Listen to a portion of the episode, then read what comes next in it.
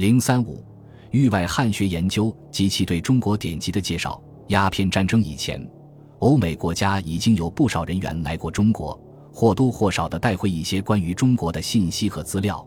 对中国民族及文化的介绍便在一些国家中开展起来，如法国巴黎法兰西学院，早在1815年就开设了汉学讲座，汉学家雷穆沙为首任教授，讲授欧罗巴中国语研究之起源、进步及效用。此外，荷兰的休尔纽斯、德国的克拉伯罗德、俄国的夏珍特等，都是欧洲18、19世纪颇著声名的汉学家。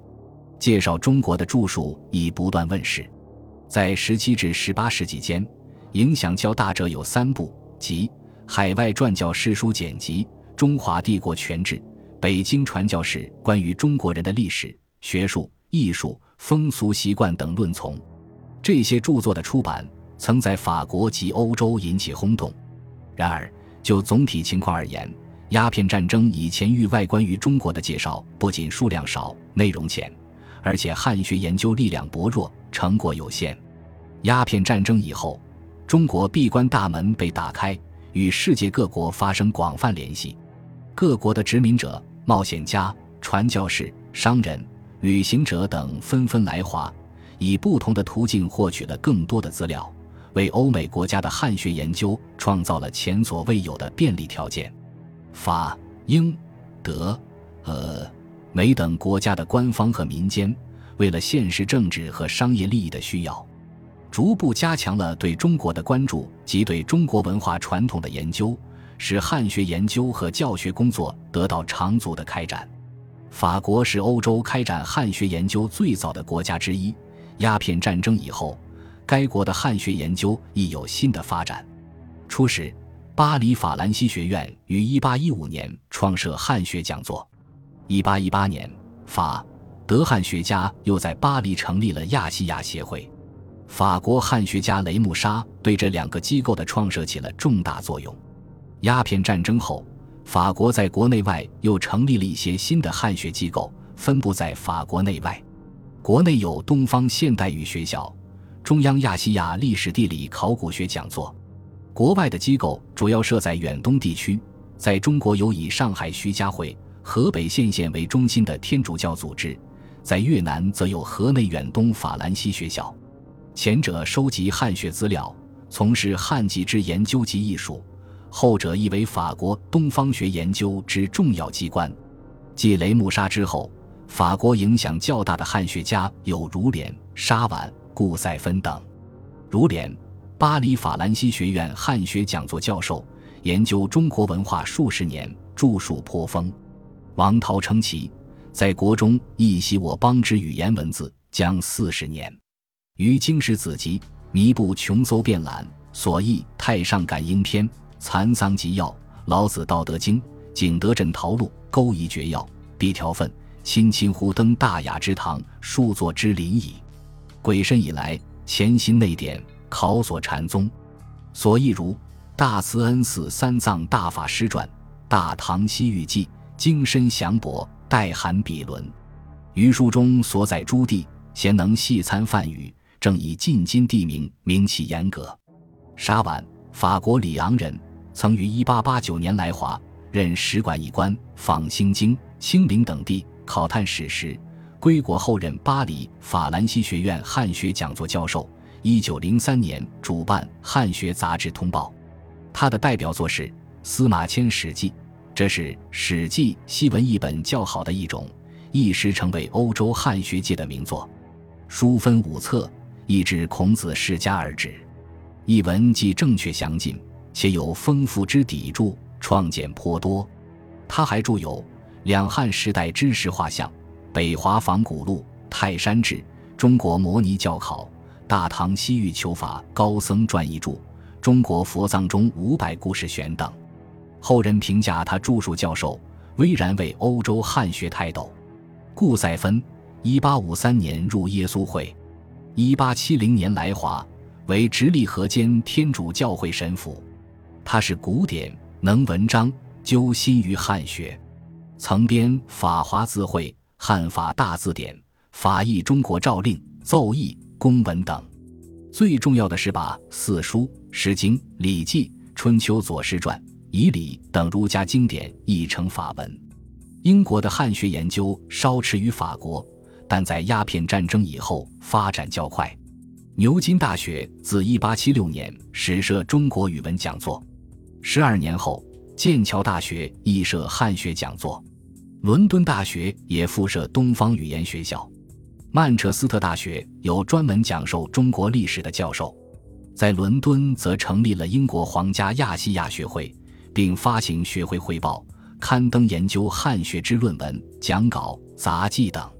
其研究者主要来自两个方面：一是传教士，如李雅各、苏西洵等；一是外交官，如威妥玛、翟里斯等。李雅葛，苏格兰人，毕业于阿伯丁学院。一八三七年后实习华语，一八三九年开始海外传教生涯，先在马六甲居住，任伦敦会在该地办的英华书院院长。一八四三年随书院迁至香港，十九世纪七十年代回国，在华时间长达三十余年。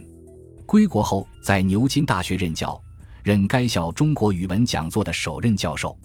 作为一名传教士出身的汉学家。李雅各的主要贡献是中国古代典籍之英译。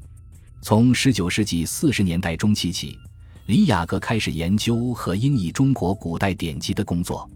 从一八六一年出版四书的第一卷起，在此后二十五年间，陆续翻译出版的典籍有《论语》《大学》《中庸》《孟子》《书经》《春秋》《礼记》《孝经》《易经》《诗经》《道德经》《庄子》等名著。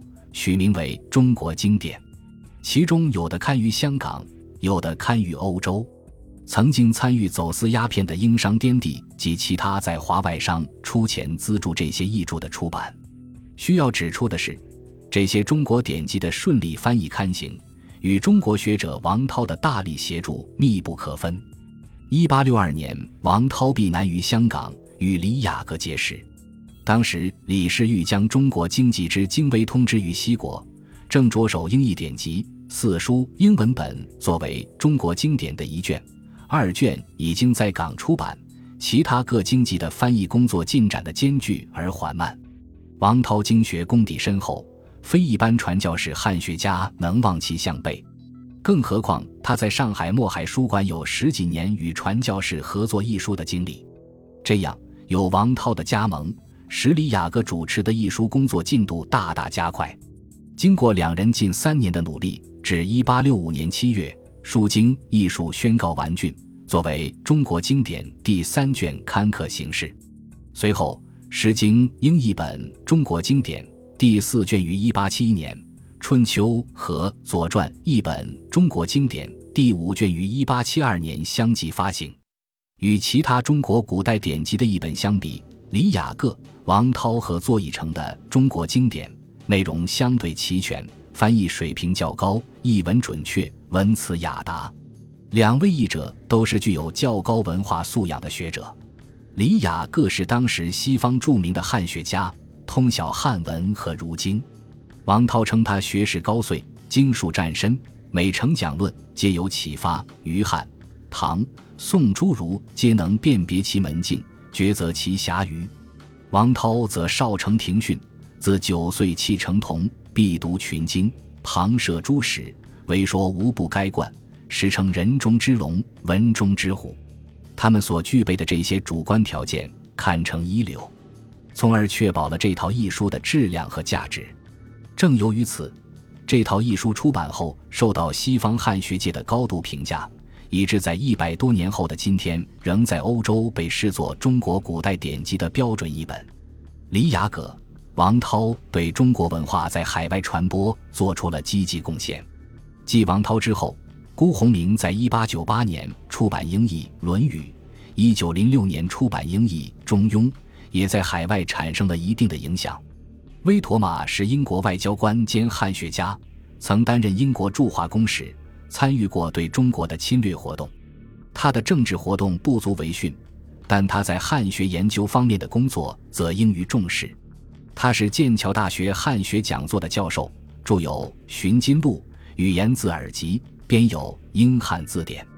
所创汉字罗马字拼音方法，至今仍为研究汉学的外国人所使用。在德国，东方学虽然有着悠久的学术传统，但是东方学中的汉学发展薄弱，只是东方学者所兼任的一个副业，以致有人把德国汉学称为业余爱好者的汉学。这种情况一直保持到德国统一以前。统一以前的德国汉学处于从兼习副业到成为独立学科的过渡之中。较有影响的人物有威廉·硕特、即嘎伯冷兹。威廉·硕特早年在哈勒学习神学和东方语言，尤是汉学。1826年，他写成论文论中国语言的特点，并取得博士学位。1832年，硕特出任柏林大学满文、阿尔泰语。芬兰语教授，坚守汉学。一八四零年，他翻译出版了《御书房满汉书广录》，附加德文解释。此后，他还出版了《中国文学述稿》《哈拉契丹》《西辽》等著作。他以这些成果被誉为德国学术性汉学的奠基人。据达伯冷兹也是十九世纪德国的著名汉学家。一八七六年，他以翻译和研究中文和满文本的《太极图说》而获得博士学位，曾在莱比锡大学任东亚语言讲座的教授。《中国文言语法》是他的代表作，第一次对古汉语语法做了初步研究，开西方汉学界研究中文语法的先河。德国统一后，加紧了对东方的扩张，汉学研究也受到官方和民间的高度重视。一八八七年十月，柏林大学成立了东方语言研究所，为外交部和商界培养人才。从一八八七年到一九一二年，大约培养出四百八十多名掌握中文的人才。一九零九年，汉堡殖民学院设立东亚语言和历史讲座，著名汉学家弗兰格出任教授。尽管如此，在一九一二年以前。德国学术性的汉学学科还是人们要求实现的一种愿望，并未从东方学中独立出来。一九一二年，柏林大学设立汉学讲座，成立了汉学研究所，这标志着关于中国学的教学和研究从普通东方学、亚洲学及普通语言学中分离出来，成为一门独立的学科。荷兰学者莱顿大学高研受聘为首任教授兼所长。俄国是与中国接壤的国家，很早便与中国建立了外交上的联系。随着沙俄势力的东扩，俄国对汉学的研究也开展起来。鸦片战争以前，俄国的汉学研究以在华传道团为中心。1828年，在莫斯科附近的喀山大学设蒙古语讲座，以后又设汉语文讲座。未久，蒙汉文讲座迁移到彼得堡。一八九九年，又在海参崴创设东方语学校。一九零二年，增设东亚学院，作为研究和培养人才的重要机构。十九世纪下半叶，俄国汉学界最有名的学者是瓦西里耶夫。瓦西里耶夫毕业于喀山大学，初制佛学。一八四零年，随第十二届东正教传道团来华。一八五一年返国，一年任喀山大学满语及汉语教授。一八五五年任彼得堡大学东方学系教授，一八八六年当选为俄国科学院院士。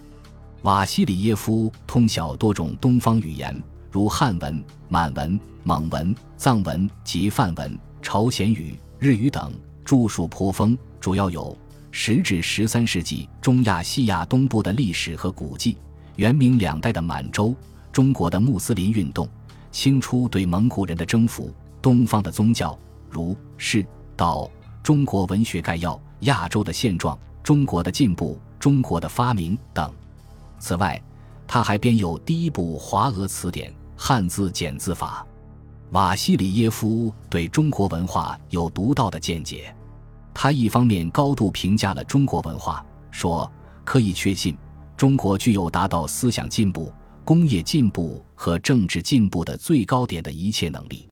另一方面，他也看到传统儒学存在的消极的一面，当儒家优秀的书籍从研究课题变成祭祀和盲目崇拜对象的时候，就成为有害的了。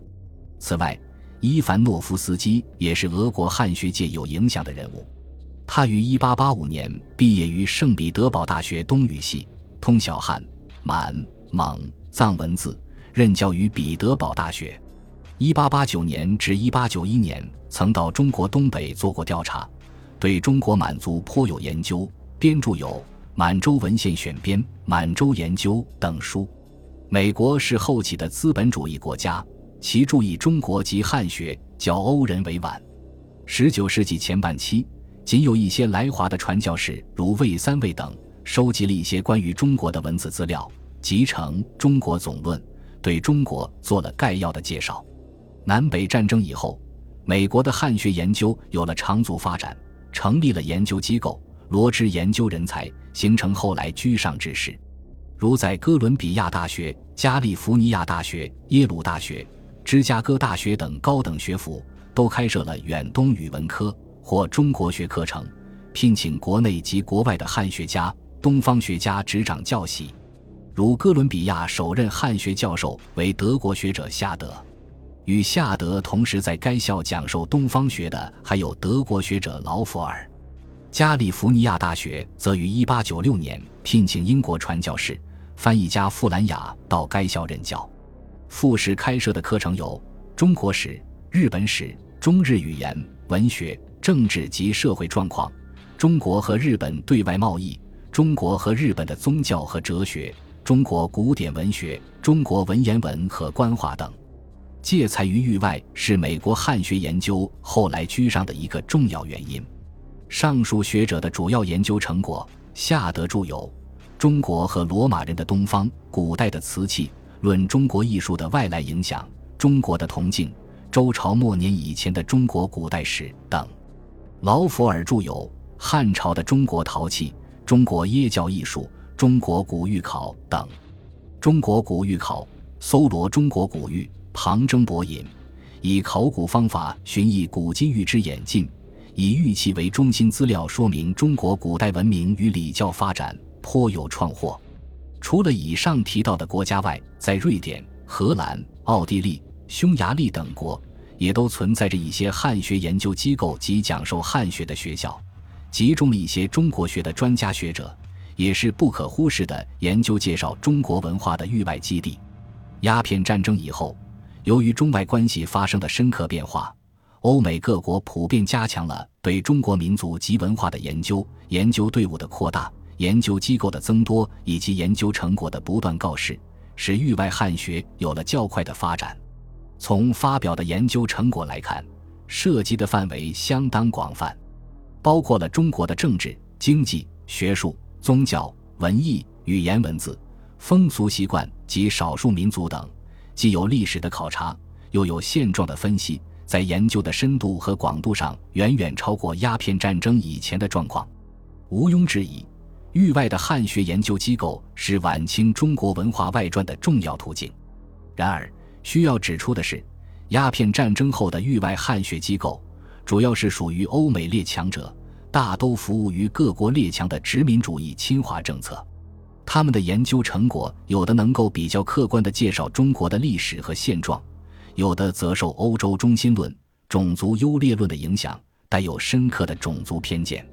再加上欧美各国的汉学机构、汉学及东方学的刊物数量极少，介绍中国的作品只在少数人范围内流行，中国文化在这些国家的影响极为有限。本集播放完毕，感谢您的收听。喜欢请订阅加关注，主页有更多精彩内容。